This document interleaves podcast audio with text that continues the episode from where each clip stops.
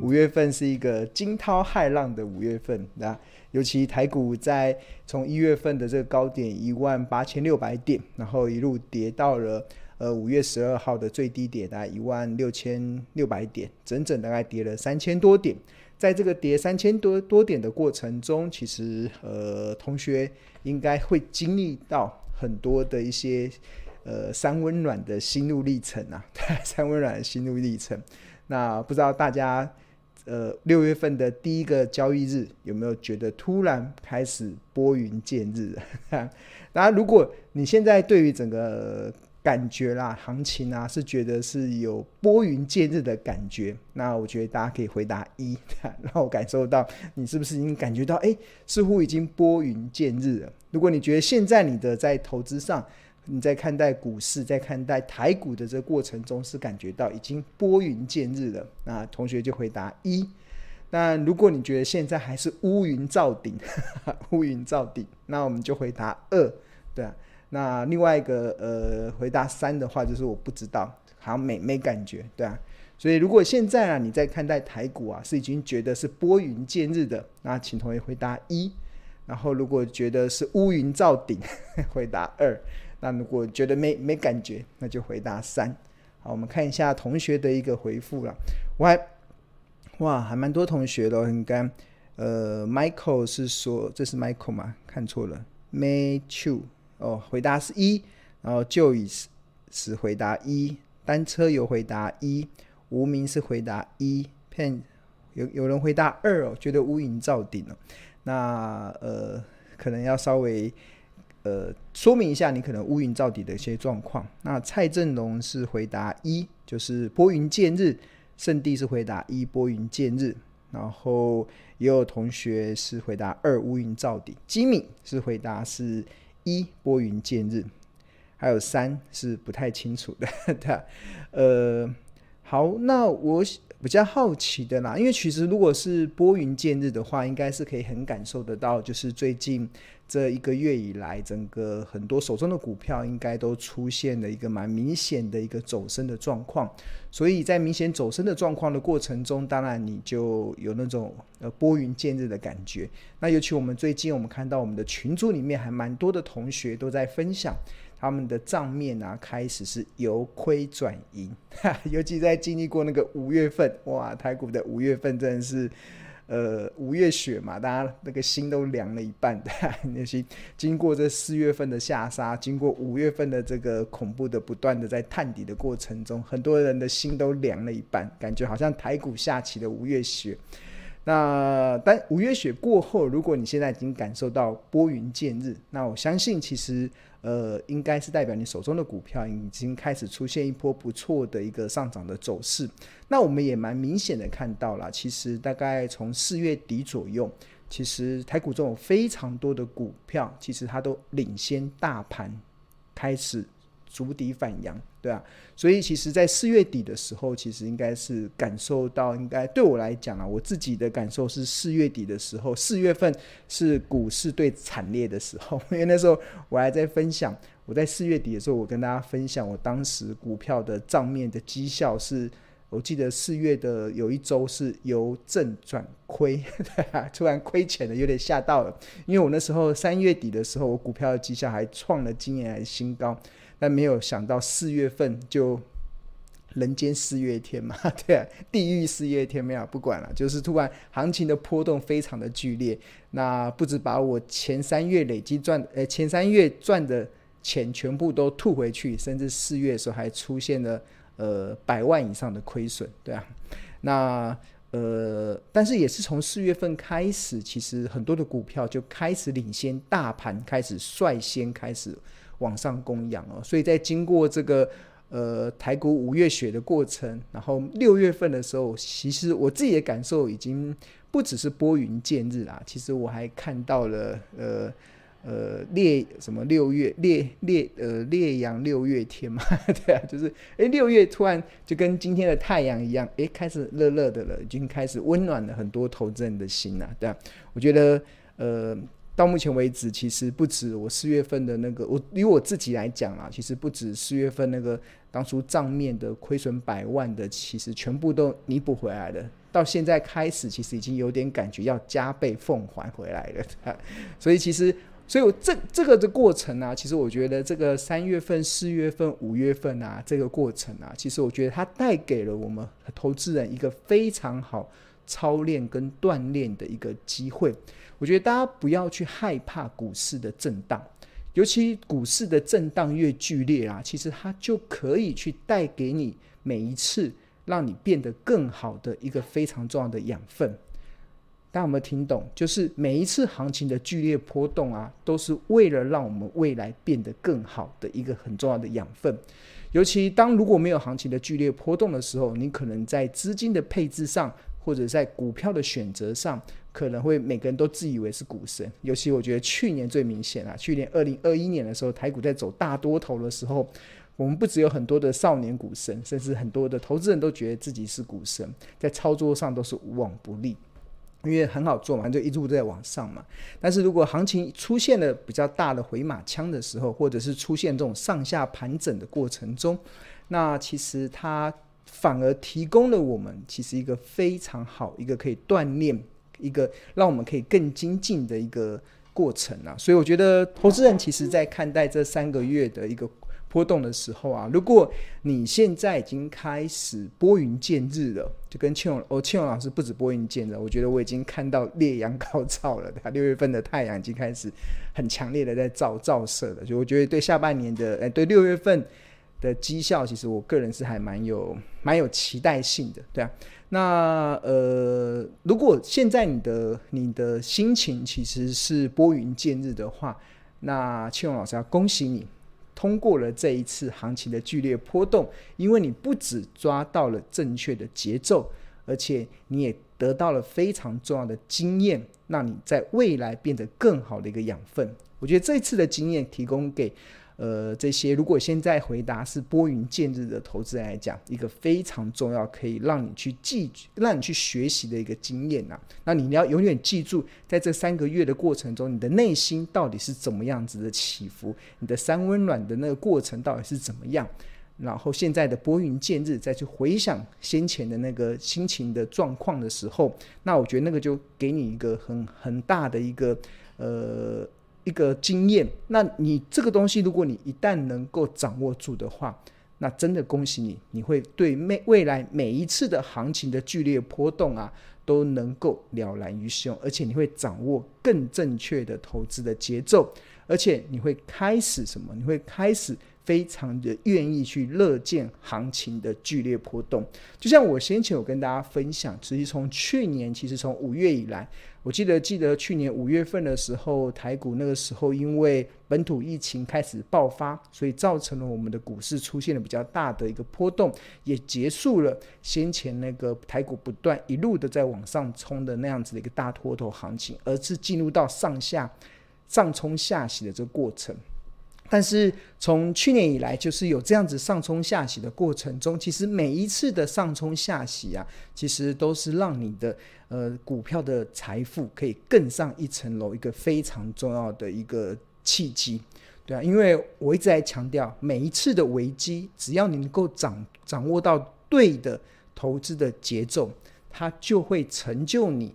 股票财富再往上一层楼的一个契机，就是可以。化危机转为变成转机，其实很明显，我自己就有这种感受，就是每一次的这样子的波动，它都让我可能下来的时候，可能股票会出现账面的亏损，但是一旦又上去的时候，它都会让你的股票的绩效更上一层楼。那为什么会更上一层楼？关键其实就是。股票在跌的过程中，你会开始动用手上的现金去买进一些具有未来成长性的好股票的时候，那当然，那好股票它在这个呃反弹的过程中，它一定会领先市场率先反弹。所以在这个这个节奏，如果你一旦抓对之后，那你自然而然就对这个行情的波动会越来越能够。呃，得心应手，而且你就越来越能够体会一件事，就是我过去长期跟大家讲的，其实身为一个聪明的投资人啊，其实不怕遇到熊，不怕遇到猪，诶，不怕遇到熊，不怕遇到牛，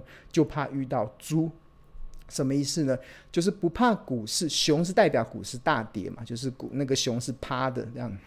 就是让你趴的攻击人，那牛牛牛，因为它是用牛角这样去顶头的，所以它是属于多头的市场。意思就是不怕股市大涨，也不怕股市大跌，就怕股市像猪一样瘫在地上，不涨也不跌。那我觉得从过去这一年以来，其实台股真的已经出现蛮明显的这种。呃，上冲下洗的这个剧烈的行情的波动，所以这个剧烈的行情波动，其实你只要能够掌握正确的投资的节奏啊，我相信每一次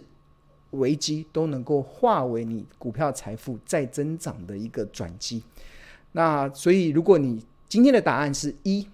拨云见日，那庆荣老师非常恭喜你，对。那如果你今天的答案是二啊，还是一样乌云罩顶，对。乌云罩顶的原因是什么？有可能是你可能把股票砍在阿呆股，或者是你先前股票好股票跌下去的时候，你因为你现金用光了，没有没有没有没有子弹可以再去加码。被错杀、被砍杀到愚蠢价格的好股票，所以这一波反弹上去的时候，你也只是等解套而已，而不会有所谓的绩效更上一层楼的契机。那或者是你买的股票可能完全买错了，可能当初追到一个非常疯狂的价格，所以最近即使呃行情好像出现止稳，你好像也是无感。那那我觉得，如果你今天的答案是二啦，其实就是还是乌云罩顶啊。其实我觉得你也不要气馁。真的不用气馁。其实我个人是觉得，其实股票投资其实它是一辈子值得，你值得花一辈子的时间去学习的一件事情。那其实一开始，其实你可能去很难的去调整到正确的节奏，因为你每天打开报章媒体、打开网络、打开手机的网络，看到了很多的资讯。我一直告诉大家，目前很多市场的主流媒体或者是网络的资讯。都是错误，而且是似是而非的资讯。所以你每天听了这么多错误的资讯的时候，你自然而然就会模糊了股票投资的这样子正本清源的一个过程，而迷失在赌博与投机的氛围中。所以，所以当行情剧烈波动的时候，你当然就会感受到很大的压力。但是我觉得也不要气馁。其实我觉得这一次，你也许你的挫败，或者是你的一些呃亏损的一些经验，其实它都是提供未来更好的养分。就像我们我看到今天很多的同学的回答都是一嘛，就是拨云见日的。其实这就是我相信这些同学，其实他曾经也经历过很多这种乌云罩顶的这个过程。那在在这乌云罩底的过程中，你只要把那个节奏调整好，你只要把你看待股票的方式，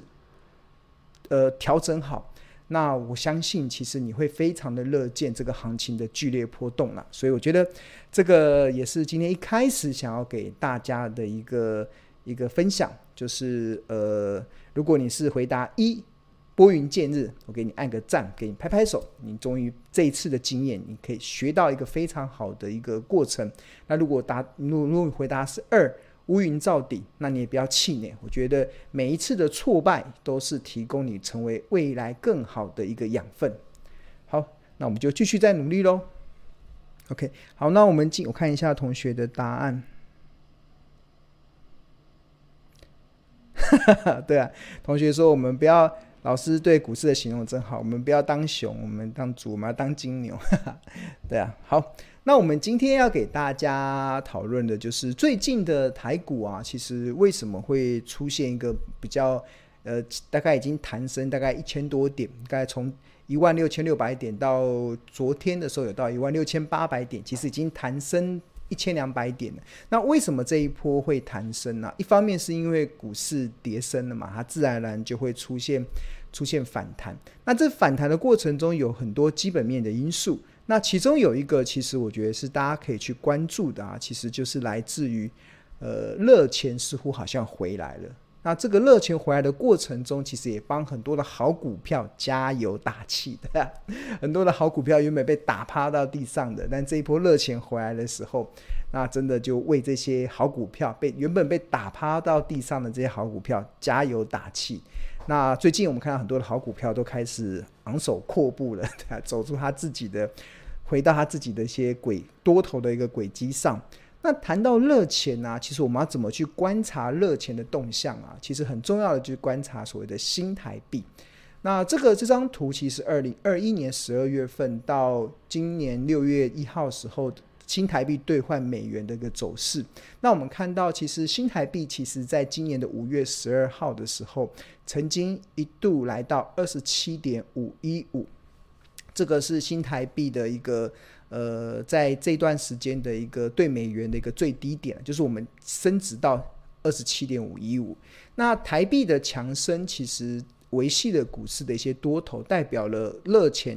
就是代表了这个呃，代表了外资愿意进来，因为大家对台币有需求嘛，所以台币会升值到二十七点五一。那但是其实我们看到，呃，这这个图应该是错了，这应该不是五月，这个我这个这应该是。一月份的时候，一月份，对，不好意思，更正一下，对，这个应该是今年一月份的时候，台币曾经升值到二十七点五一五，所以这个也支持了台股当时一路的冲到一万八千六百点的这个内容。那新台币的强升啊，代表的其实就是。外资涌入台股嘛，就是外资对于台呃台湾很有兴趣，所以对台币的需求比较高。因为你要买台湾的股市，你不能用美金买嘛，你一定要用台币买。那外资有的是美金，所以他就要跟央行换汇，那从美金换回台币，换回台币的过程中，因为需求比较大，所以就会造成台币的。呃，升值，所以在今年一月份的时候，台台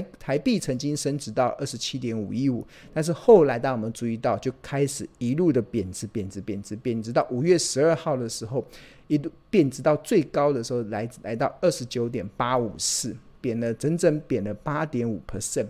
那台台币从二十七点五一五贬值到二十九点八五四，整整贬了八点五 percent。这个大家有没有发现，这个的贬势啊，其实跟台股是很正相关的。看新台币这样子一路的贬，那台股也是一路的跌，一路的跌，对啊。那最近其实有个非常重要的拐点啊，这个拐点其实就是二十五月十二号以后，台币就不再升值了，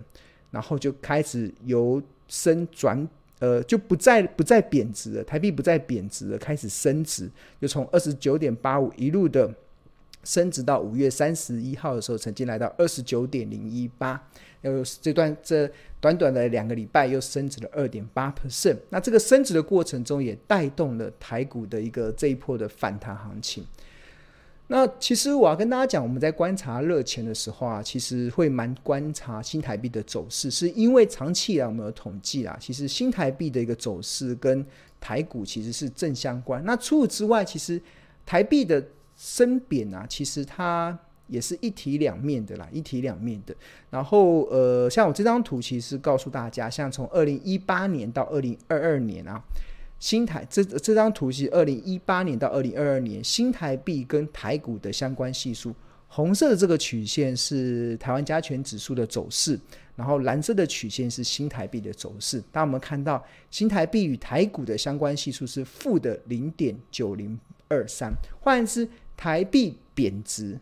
呃，台币贬值其实就会带动。呃，台股的下跌，台股的下跌，那贬值就代表呃数字越来越高嘛，从二十七贬到二十八，贬到二十九，贬到三十，那个就代表外资可能在汇出，那台股就会有出现下跌的压力。那这是二零一八年到二零二二年的相关系数是高达负的零点九零二三哦，所以台币贬值会对台股产生很大的下跌的压力。那如果时间再拉长的话，你会看到从二零零四年到二零二二年这个长达。将近十八、十九年的时间啊，新台币跟台股的相关系数其实也是高达了负的零点七一三八，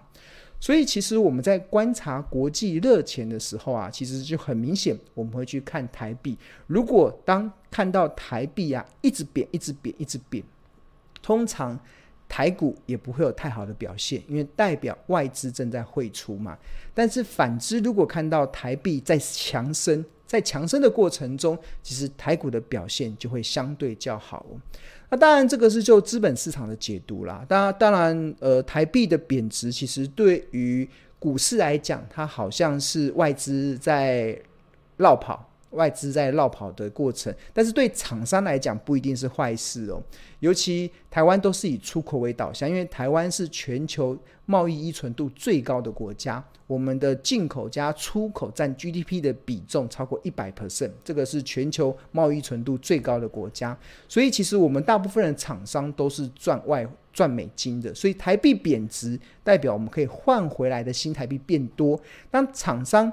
一块钱原本一块钱。如果是一比二十七，就是一比二十八台币，就一块美金只能换回二十七块台币嘛。但是如果台币贬到三十，那一块钱的美金同样是一块钱，就可以换回三十块的台币，那就整整多了三块钱。那对台湾的厂商来讲，都是。我们在算财报的时候，都是用新台币计价，所以就会贬值，对台厂的获利其实是会提升的。所以这是一个非常呃，我觉得是一个在冲，应该说是一个互相拉扯的一个过程。就是贬台币贬值，对股市好像有外资绕跑的这样子的压力，但是对厂商来讲，它却可以提升获利。那我们这边有个统计啊，就是新台币啊每贬值一趴对电子股的影响。比如说联电好了，联电其实只要每贬值一趴，对新它的毛利呀、啊、就可以提升零点四九趴，它的净利营业利益率就可以提升零点六趴，诶，是蛮高的哦，零点五趴很高哦。那对台积电来讲，台币每贬值一趴，台积电会提升零点三三 percent 的毛利率。那对联发科来讲，台台币每贬值一趴，会提升零点二一 percent 的毛利率。那日月光会提升零点二二 percent 的毛利率。呃，那这个大概就是台湾主要的一些半导体厂商。所以其实当我们看到新台币其实出现了，呃，今年五月以前出现这样子的贬值啊，看它贬了八点五趴，贬了八点五趴。如果以联电零点四零点四九来看的话，其实大概每贬一趴可以提升零点四五四九 percent 的毛利率。那贬了八趴，那不是可以？八四三十二可以提升三三四 percent 的毛利率嘛？对，这个其实对台湾企业的获利其实是有提升的效果啦，是有提升的效果。所以，呃，所以我们在看这一波的这个台币的这个走势的时候啊，其实，呃，我觉得现在这个位阶蛮好的，来到大概对美美金大概二十九，这个部分大概就是一个最舒服的位置，就是对厂商来讲，它有一定的。对厂商来讲，它有一定的这个获利提升的效益，然后对外资来讲，它也就比较不会有这么大的这个呃对股市造成负面压力的一些冲击。所以我觉得最近我在看新台币的走势的时候，其实我是感受到蛮不错的。的状况，那这这样子的一个维系其实是会蛮好的。那这是第一个，我觉得对台股接下来的后市其实没有很悲观的一个原原因，就是真真的热钱已经开始回来了。